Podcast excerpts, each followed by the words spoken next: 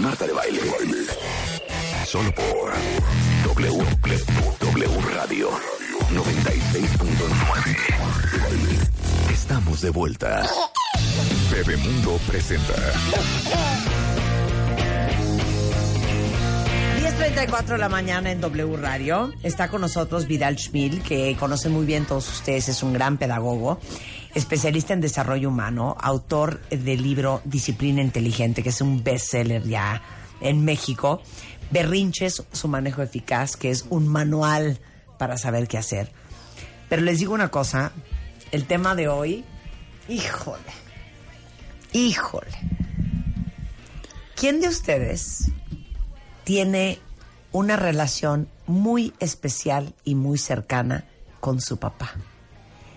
¿Quién de ustedes, hombres y mujeres, eh, se sintió presente en la vida de su papá? ¿Quién de ustedes puede decir que tiene un vínculo bien profundo, especial y emocionalmente íntimo con su papá? ¿Quién de ustedes hasta el día de hoy admira profundamente a su papá? Y se los pongo al revés.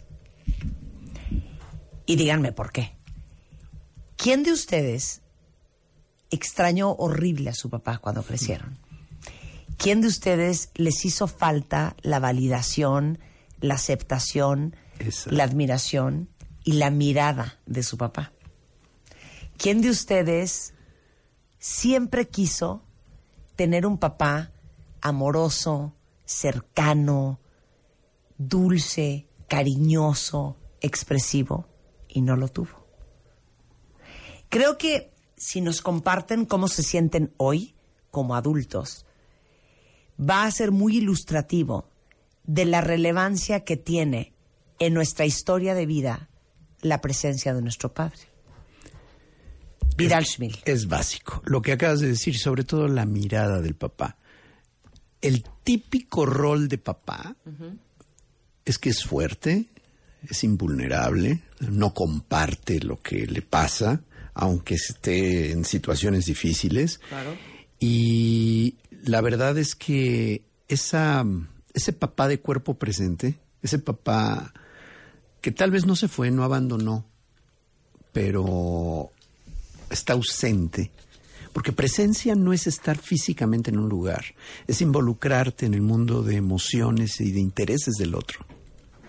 O sea, estar presente es eso. Estar presente significa que me importa lo que te pasa, que sé lo que te pasa, que te conozco y te respeto.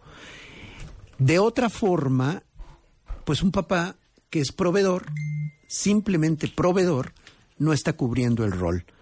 Es bien importante la reconciliación con el padre, de alguna manera para poder ser mejor papá y ser mejor mamá. ¿eh? Esto es un punto fundamental. El simple hecho de ser genitor, genitores, portador de simiente, capaces de procrear, no nos convierte automáticamente en Claro. padres. Eso es un papá biológico. ¿Cuántas veces un papá adoptivo, un papá de un segundo matrimonio y que no es el biológico, realmente actúa como el verdadero papá, el que te hace crecer, el que te ayuda, el que te soporta. Lo que pasa es que antes, Marta, bastaba muy poco para ser papá. Bastaba ser fecundo, o por lo menos tener fe en que lo había sido, el apellido, capacidad para sostener materialmente una familia, autoridad o ser autoritario, y todo lo demás era cuestión materna. La mayoría de los papás se han desentendido y hoy está habiendo un cambio profundo en lo que significa ser papá, que incluso me atrevo a decir es un camino de descubrimiento de masculinidad, ¿eh? Claro. de redefinición de masculinidad Totalmente. a través de la paternidad. Insisto, no solo biológica.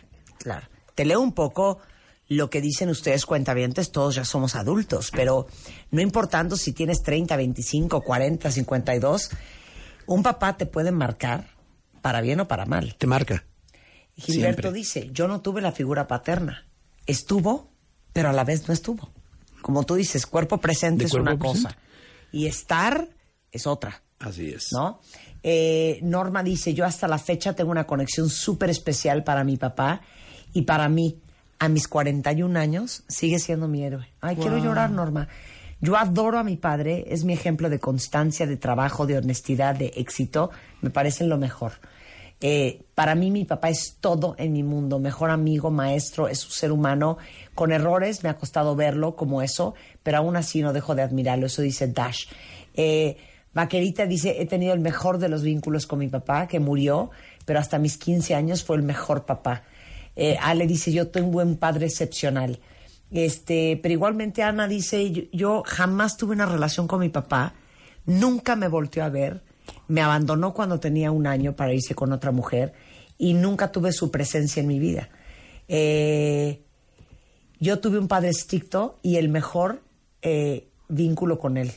No tuve un padre en mi vida, al menos no que recuerde, y esa carencia sigue día a día en mi vida para todo, influyendo inconscientemente. Eh, mi papá murió cuando yo tenía menos de un año, siempre he vivido con mi mamá y mi abuela, y desde hace poco vivimos con el esposo de mi mamá. Eh, bueno, en fin, lamentablemente no lo tuve. Murió a los 26 años, no sé si estuvo bien, pero toda mi familia de ambos lados siempre lo mantuvo presente en mi vida como tú dices, los papás en los 20 los veías pasar en el pasillo, punto. Los niños no molestaban al papá. Está cansado tu padre. Estaba cansado, había que estar callados. Este, era una figura totalmente aspiracional, en un pedestal e inaccesible. Y que luego fue cuestionada profundísimamente. O sea, hemos tenemos que rescatar atributos que han estado olvidados de la paternidad. ¿Cuáles son estos atributos que tendríamos que rescatar? Concretamente, la crianza de los hijos en cada etapa de su desarrollo. Sí. Desde cambiar pañales, desde estar presente cuando dice su primera palabra, cuando aprende a caminar, para enseñarle a andar en bicicleta, eh, aprender a cachar pelotas. Ese proceso, el adolescente, las decepciones amorosas, el saber que estás ahí, que el joven sepa que estás ahí, que lo vas a ir a recoger cuando es necesario, que, que estás haciéndole un soporte en su vida, es parte de esta crianza. Y un, muchos hombres se la pierden. Se la pierden por, por nada. Se la pierden por cosas completamente intrascendentes. En el balance final de vida es por babosadas que a veces nos perdemos de lo más importante. Otra, el acompañamiento de los hijos en momentos cotidianos, desde ir al médico, ir a comprar zapatos, hasta momentos especiales de graduación, de viajes, el primer viaje de tu hijo o de tu hija eh, al extranjero, por ejemplo, o a otro lugar que se va meses, eh, estar ahí presente e impulsarlo a que lo haga. A veces la función materna es retener y conservar en casa el nido. Eh, la función de papás es empujar, es empujar hacia afuera, es atrévete a hacerlo yo diría que a, las mujeres en particular, los papás tenemos que enseñarles la autonomía económica. De entrada, como un factor fundamental educativo. La, autonomía económica a tu hija no, bueno, es el primer, una de las funciones clave de papá. no de tu mamá. No, no de, la, la mamá si es ya autónoma económicamente, ya te está dando la lección vivencial. Pero estoy hablando en el esquema tradicional familiar donde papá es proveedor y mamá está en casa, el que debe de enseñar ahora, en el día, en, la actualidad, esa autonomía a las mujeres, justamente son los papás. Eh, obviamente a los hijos también, pero lo estoy dando por descontado. Lo que pasa es que en la actualidad hay muchos jóvenes adultos que son, tienen un estilo de vida parasitario varones o mujeres. Que siguen siendo sí, sí, sí. No tiene nada de malo vivir con la mamá a los 30. Lo que está mal es depender de ella. Lo que está mal es no tener esa autonomía. ¿Quieres que realmente tu hija sea una mujer capaz, plena? Enséñale a ahorrar, enséñale a ganar su dinero, enséñale autonomía económica principalmente. Otro aspecto es la nutrición emocional positiva de los hijos en todo momento. Los papás muchas veces somos los que podemos contener afectivamente a los hijos. Y eso es también una función fundamental. La contención, el que tu presencia como hombre ayude a que cualquier desarreglo afectivo pueda contenerse. Entonces tu función es como una red. Eres una red. Y a veces un bote de basura. Por supuesto. Pero es la, es la- la figura de la red indica que tengo la, la tensión suficiente para detenerte, pero no tanta como para expulsarte. Claro. Si tú pones una red muy tensa, ¡pum! se van. Ya se- la chica se va con el primero que pasa porque ya no te soporta, porque eres demasiado rígido. Entonces, esta, esta figura o esta imagen de la red a mí me sirve mucho para explicar ese punto medio. Sí tengo presión, tensión suficiente para detenerte, pero no tanta como para Para rebotarte. Para rebotarte ese punto. Claro. Esa es la contención afectiva. El seguimiento educativo, el desarrollo intelectual, ético de tu hijo, eso es fundamental. ¿Qué está correcto y qué no? Y no con premios y castigos, sino a través de verdaderamente que le puedas mostrar el camino que para ti es convincente, ¿no? Yo alguna vez oí una cosa, cuenta bien, que a mí me dejó Shukez. Shukez, ¿ves? Shuk. ya me quedó claro. Exacto. Que la autoestima de una mujer mucho la define la relación con su papá. Y su relación con los hombres en el futuro. Y en el futuro es muy definitorio la relación que tuviste con tus papás con cómo te relacionaste con los hombres. Sí. O de dónde creen que viene esta huella de abandono horrenda y esta conducta desesperada y persecutoria con los hombres en tu vida. Así es, no me O- dejes, ¿no? Pancho, pégame, Claro. pero no me dejes. Exacto. O de dónde creen que vienen todas estas adicciones a relaciones tóxicas y seguramente es por lo que tú viste de la relación con claro. tu padre, con tu madre, o de tu padre con su mujer, o de tu padre contigo. Lo que estás diciendo me refiere a un estudio que procuraré encontrar cuanto antes para compartirlo sobre que, que justamente avala con estudios lo que estás diciendo. O sea, no es eh, esa intuición No es de que a mí se me hace. te ocurrió, Sí, no, no, esa ¿No? intuición es totalmente correcta, comprobada, que influye muchísimo más en, en el tipo de relación con la pareja, el rol de papá, Claro. incluso que el de mamá. ¿eh? Y, y saben que les digo una cosa. fuerte, ¿eh? He leído a varias de ustedes que ponen aquí mi papá me abandonó, mi papá me abandonó. No vuelvan a decir eso. Es una muy mala narrativa para uno. ¿Ustedes son un perrito callejero? No, ¿Las dejaron en un bosque? no. ¿Son un libro? El hombre se fue. El señor se fue. y se la Decidió perdió. irse. Y no tiene nada que ver contigo. Pero decir me abandonó o me dejó Ya la es connotación es muy personalizarlo. Siempre. Los No tiene nada que ver contigo. Los pequeños tienden a sentirse culpables y responsables Claro. absolutamente de todo Claro. lo que sucede en casa. Los divorcios de los papás es porque me estoy portando mal. O sea, te puede parecer desde la perspectiva adulta absurdo, lo es, pero desde la perspectiva infantil no lo No lo es. Y, y- y es, es efectivo lo que estás diciendo. En ese momento que yo digo me abandonaron es no merezco ser amado. Claro, y, y- y lo tomas personal y no es personal. Tu papá se fue con otra mujer. Claro. Eso no tiene nada que ver contigo. Nada. Pero, sin embargo, si lo pones así de crudo, piénsenlo así. Si no tuviste ese papá amoroso y presente y participativo y cariñoso y, y, y- y reforzador y bla, bla, bla, y ese es el hombre que supone ser el hombre que más te quiere en tu vida, pues ¿qué puedes esperar de Pedro, Juan, eh, Ricardo y Roberto? Pues el estereotipo, todos los hombres son iguales. Claro. Son unos perros malditos. ¿No? Entonces, entre, y eso es, me quedo corto. Aquí es, la pregunta es, ¿cómo le hago para realmente estar presente en la vida de mis hijos?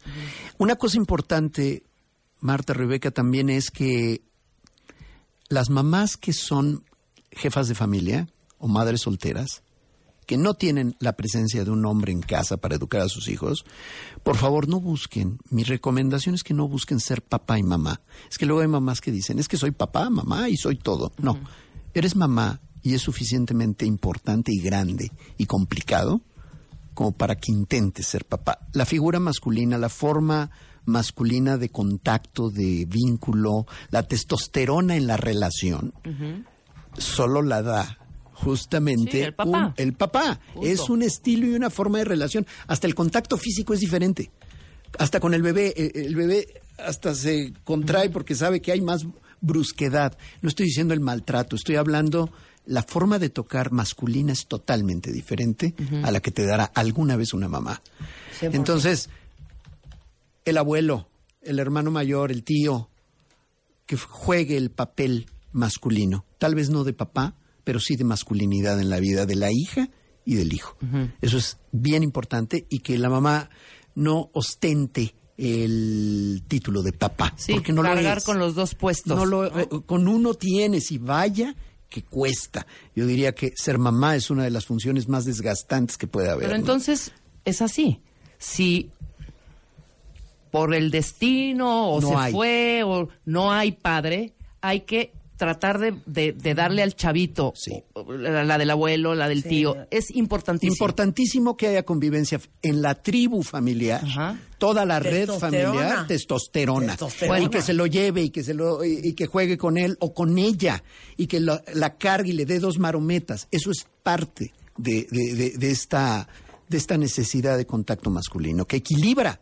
Estamos hablando hombre, mujer, hombre, hombre, mujer, mujer. Así es, así o sea, es, busquen entre dos mujeres, si, si tienen chavitos, así es. buscar de cualquier manera la figura masculina. la testosterona involucrada. Testosterona involucrada en el tacto, en el contacto, en la voz, en el tipo de comunicación. Una cosa bien importante de presencia masculina hoy sería que los papás dejáramos, nos bajáramos del pedestal de ser invulnerables y manifestar en un momento dado que soy vulnerable y que estoy mal y que me siento triste o que tengo un problema de trabajo, sí vale la pena que los papás compartamos con los hijos también lo que nos está pasando y qué aspiraciones tenemos, qué sueños, qué queremos. Ajá. No que sea tu terapeuta tu hijo, pero sí que de alguna manera te vean como alguien vulnerable, sensible y que no todo lo resuelve y no eres el superpapá. Ese concepto de superpapá es la cosa más mercadológicamente barata Claro. que puede haber, ¿eh? Y yo, la última pregunta que te voy a hacer para que ya te dejemos explayarte. ¿Cuáles son esos signos? ¿Cómo notas en un chavito o una chavita que esa figura masculina no la tuvo nunca? Eh, O sea, ¿qué, qué, qué, qué- pasa en el chavito? Normalmente hay una ansiedad por el apego, hay una ansiedad en la relación, Ajá. hay una ansiedad, como bien decía Marta, en esa búsqueda de ser aprobado y ser querido Ajá. y soportar incluso humillaciones, soportar incluso maltrato en un afán de sentirse aceptado. Ok. Entonces, Cuidado. va por ahí, va por ahí. Además, ese equilibrio energético. O sea, por más mirada materna. Yin-yang. No hay. Por Yin más- yang, claro. es yin yang. El, el universo está, perdón si estoy entrando, un- a- a- dando un paso a un concepto esotérico, pero es una energía masculina y femenina real Totalmente. que se manifiesta hormonalmente. ¿Por qué haces la cara de así, es que me da una, un sentimiento el cuento de los papás. Sí. ¿Qué hay? ¿Qué dicen?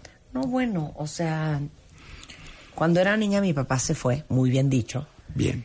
Lo adoraba, lo tenía en un altar. En la adolescencia me enteré de que tenía otra familia y se me cayó su imagen porque entendí por qué nos dejó de ver. Bueno, volvemos al punto. El, el- el tema es cuidado con...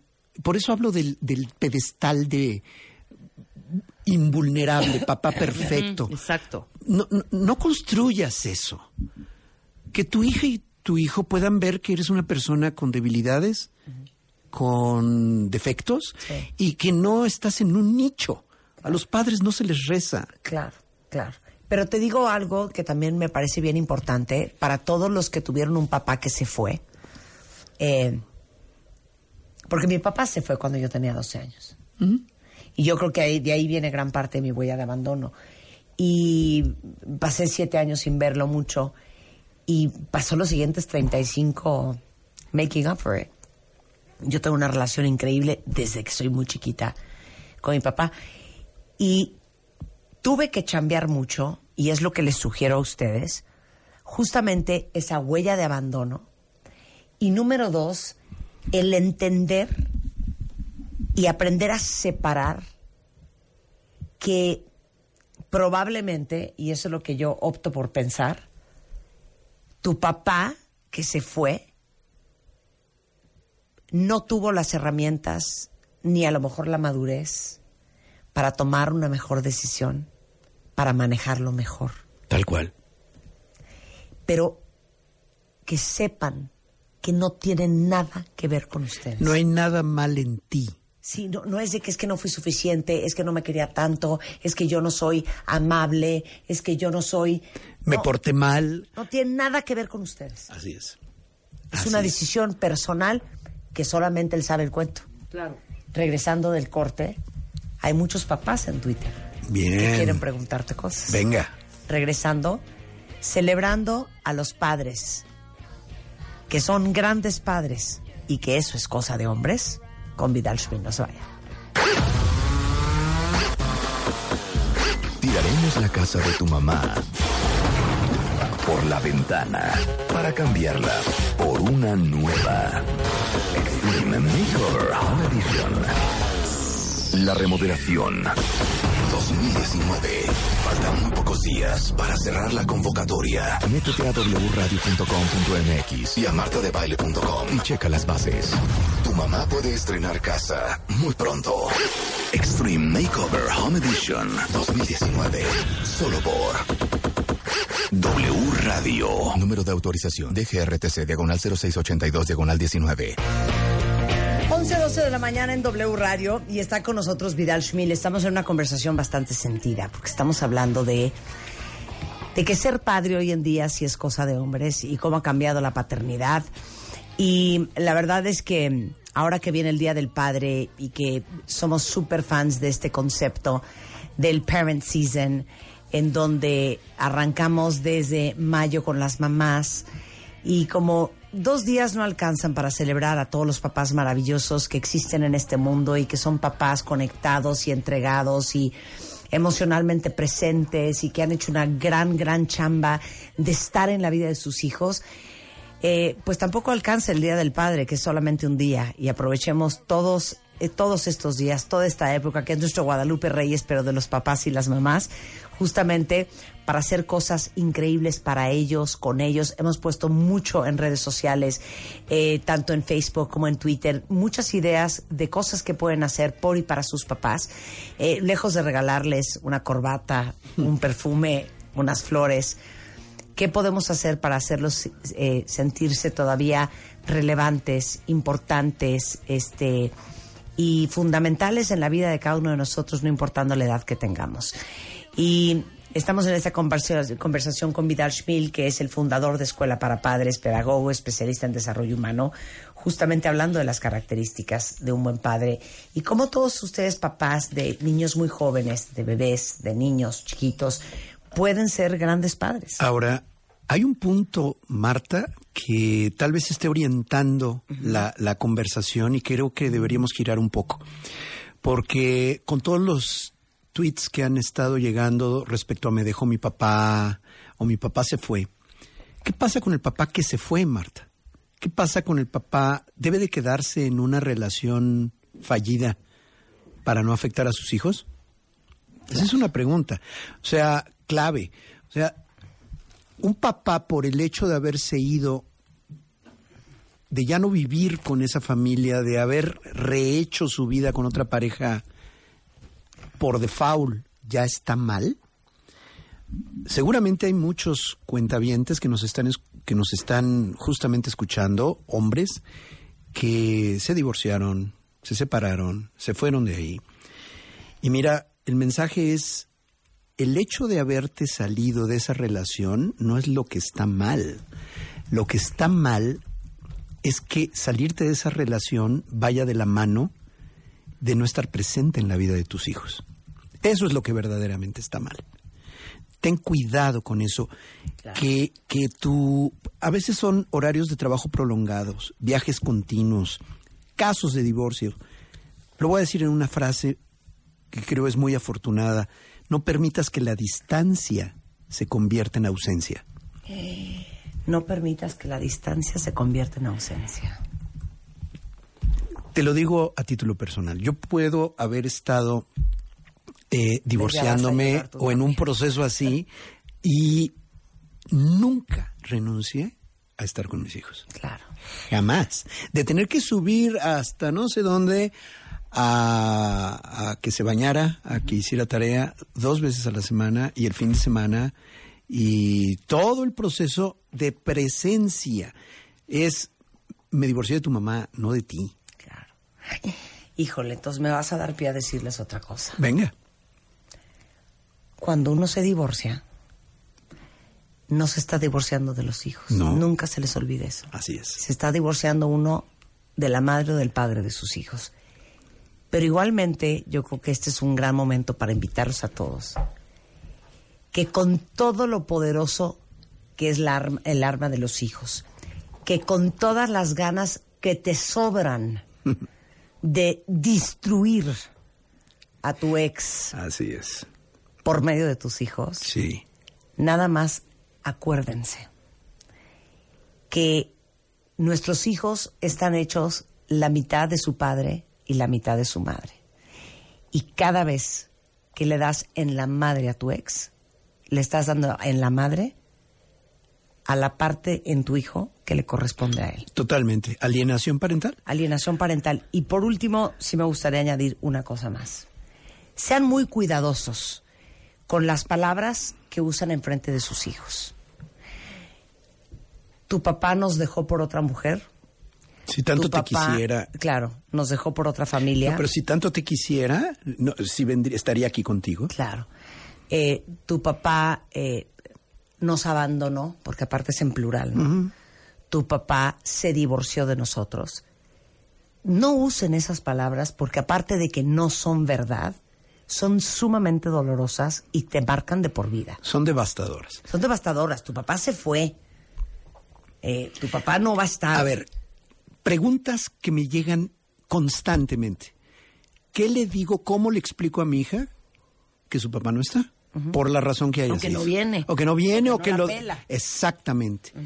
Lo que tienes que decir es, él se fue, está en otro lugar, no sé por qué razón no vino hoy a verte, y eso lo tendrás que ver con él. O sea, no, no eres ni abogado de la expareja, Sí. pero tampoco tienes que ser su, su Verdugo. verdugo para decir totalmente de- porque es un Eso cae tal solo. por cual Eso cae solo. lo tiene que resolver el propio hijo en su momento y darle la verdad sin detalle dale la verdad pero no el detalle de la ardidez del coraje que traes no Es que ahorita llame en Chile. venga Es que Eso les una cosa. eso me gusta. ¿En qué momento a las mamás nos dijeron que somos dueñas únicas de los hijos? Porque de lo último que yo me acuerdo, esos niños existen por las madres y por los padres. En todo caso, somos dueños half and half. En todo caso, esto es una relación no tripartita. Son relaciones individu- individuales. Yo con mi esposo, yo con mi esposa, yo con mi hija, yo con mi hijo, ella con el hijo, ella con la hija. Son relaciones individuales. ¿En dónde nos dijeron que tenemos el derecho de meterte en una relación de dos personas? Y esas dos personas, porque se acuerdan que los hijos también son personas, son tu ex y su hijo, tu ex y su hija. Si de repente dices, mira, yo mejor no voy a opinar porque no es buena idea meterse en la relación de dos personas, ¿no? Tal Lo cual. dices. ¿Por qué en la relación de estas dos personas, en esa sí te parece que te puedes meter? Así es. ¿No? Cuando la relación proviene biológicamente, incluso, ¿qué tal cuando no es biológica? Es padre adoptivo, fue tu, tu- eh, fue tu pareja y adoptó emocionalmente a tus hijos. La relación puede continuar con ellos a pesar de que tú revientes la relación con él, Claro. o con tu expareja. Entonces, la relación de padres, aquí quiero hablar a los papás que no son biológicamente papás, pero que lo son por amor marcas la vida de tus hijos de la misma forma, aunque no sea biológico. La biología no necesariamente es el factor. Lo que es, lo que hace el factor es presencia. Y una cosa, Marta, con esto de que no somos dueños de los hijos. Un papá está presente cuando respeta decisiones de sus hijos y estos toman caminos propios, aunque estas decisiones no coincidan con lo que tú como papá hubieras deseado. O sea, Tú no puedes condicionar tu amor a que decidan como tú crees Claro, que debe de claro, actuar. Pero ahí te va una perrada que te voy a preguntar. Ahorita. Esta sí está fuerte, cuenta de antes. Dice aquí Lula. Pues mi mamá dejó a mi papá porque la golpeaba. Y ya jamás lo volví a ver. Tenía cinco años. Mi pregunta es la siguiente. Si tu papá le fue infiel a tu mamá o tu mamá le fue infiel a tu papá, si tu papá maltrataba a tu mamá o tu mamá maltrataba a tu papá, se vale decir, eso era mi papá con ella, pero eso no tiene nada que ver conmigo. O, híjole. Es violencia indirecta. O, o solidaridad. Son inevitables las alianzas, Rebeca. Es lo que te iba a decir. La- la- la ¿Hasta alianza dónde va a llega ocurrir. la alianza y la lealtad? Y más por culpa. No. Ahora, A ver, yo eso puedo, está cañón. yo puedo crear una relación con mi papá con la reserva, Ajá. habiendo mi papá golpeado a mi madre, con la reserva de esa relación y de que sí me lastima que haya hecho eso. Sí. Claro. Y eso es algo que yo resuelvo contigo, papá, pero eso no obsta, como tú dices, Sí.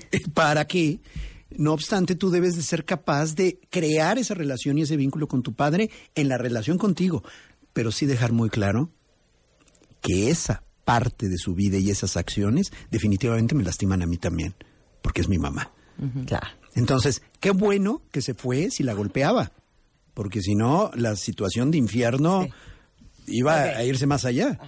Pero la respuesta es sí, debes de aliarte en el sentido de no aceptar esa conducta violenta, porque te están Lo cual no significa que no debas o puedas tener una relación con Así tu es, papá. Ok. pero tienes que marcar límites muy claros. Infidelidad. Es más fácil. Es mucho más fácil que la violencia física o, Sí. o- o la humillación a tu madre. O sea, dirías, oye, espérame. Sí. Le pintó el cuerno a tu mamá. Yo no sé qué cantidad. No a ti. Y, y su vida sexual, y su cama, y lo que pasa en su Sí, universo sí. sexual. Perdóname, ahí sí, ni me meto. Ahí sí, dejemos de moralinas esto. De, ay, mi padre me decepcionó y lo tenía yo en un nicho y porque fue infiel. A ver, tú no sabes la historia sexual de tus papás, tú no sabes absolutamente nada de ello y tú lo, lo único que tienes que hacer es crear la relación con él independientemente de ello. La violencia es se cuece aparte.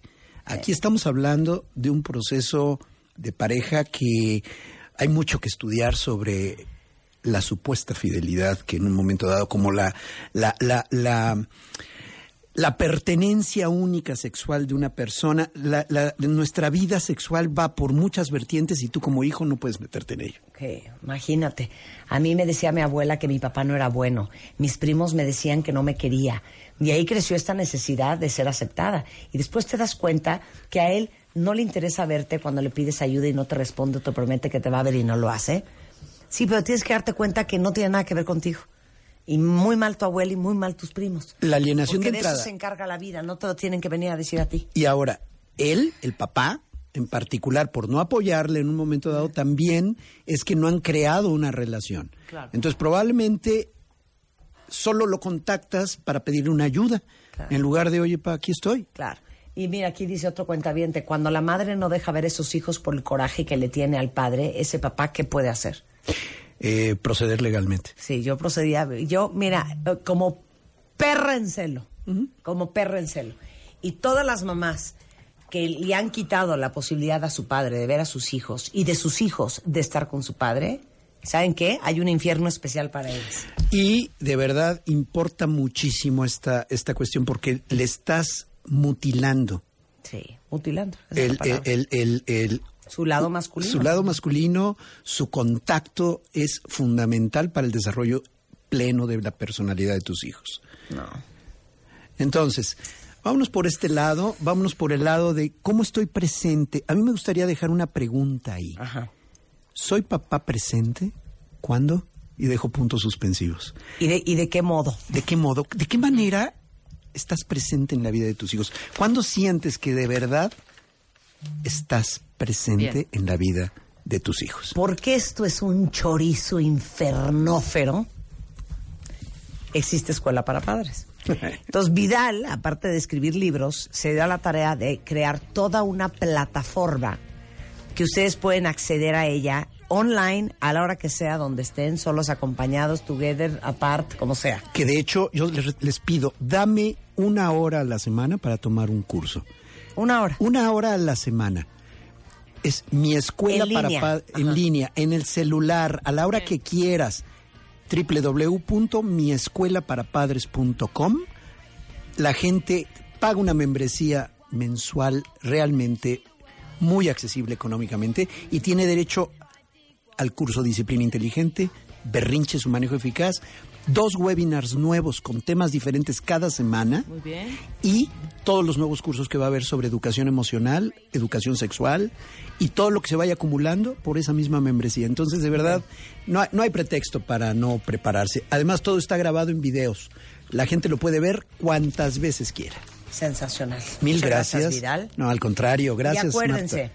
Ahorita estamos en Parent Season. Me encantaría decir que fue mi idea, este Guadalupe Reyes de mamás y papás. Pero no. la verdad es que fue idea de Samsung.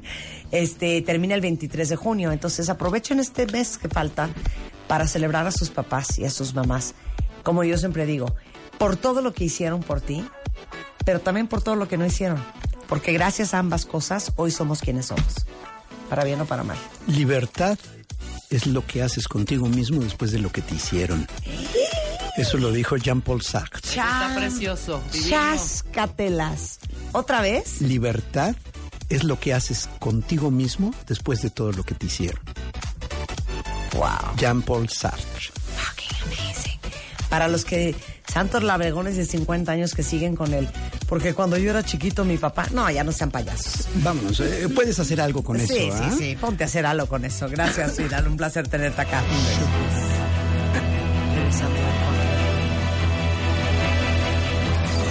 Escuchas a Marta de Baile. W Radio. Por W Radio 96.9. Marta de Baile.